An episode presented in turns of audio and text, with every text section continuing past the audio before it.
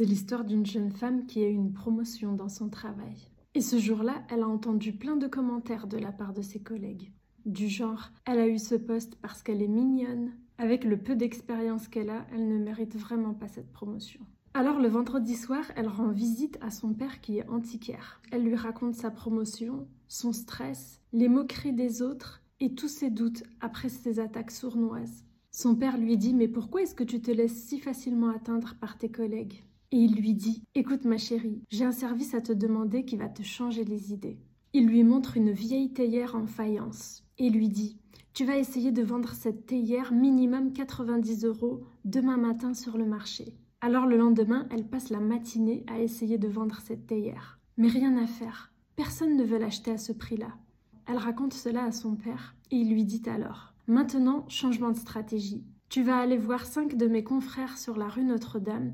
Tu leur proposes de leur vendre la théière et tu ne donnes pas de prix. Tu leur demandes simplement combien ils sont prêts à payer pour avoir cette théière. Alors le premier antiquaire lui propose 400 euros, d'autres plus, et il y en a même un qui est allé jusqu'à 1000 euros. Elle n'en revenait pas. Elle raconte cela à son père, et alors son père lui demande À ton avis, pourquoi est-ce que tu n'arrivais pas à vendre cette théière 90 euros ce matin?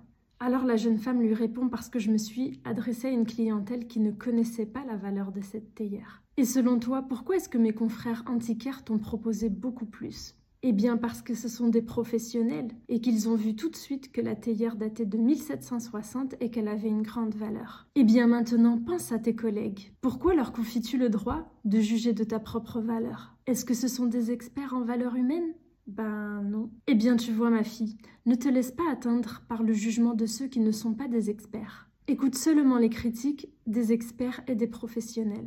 Et tu verras que ta valeur est bien plus grande que ce que tu imagines.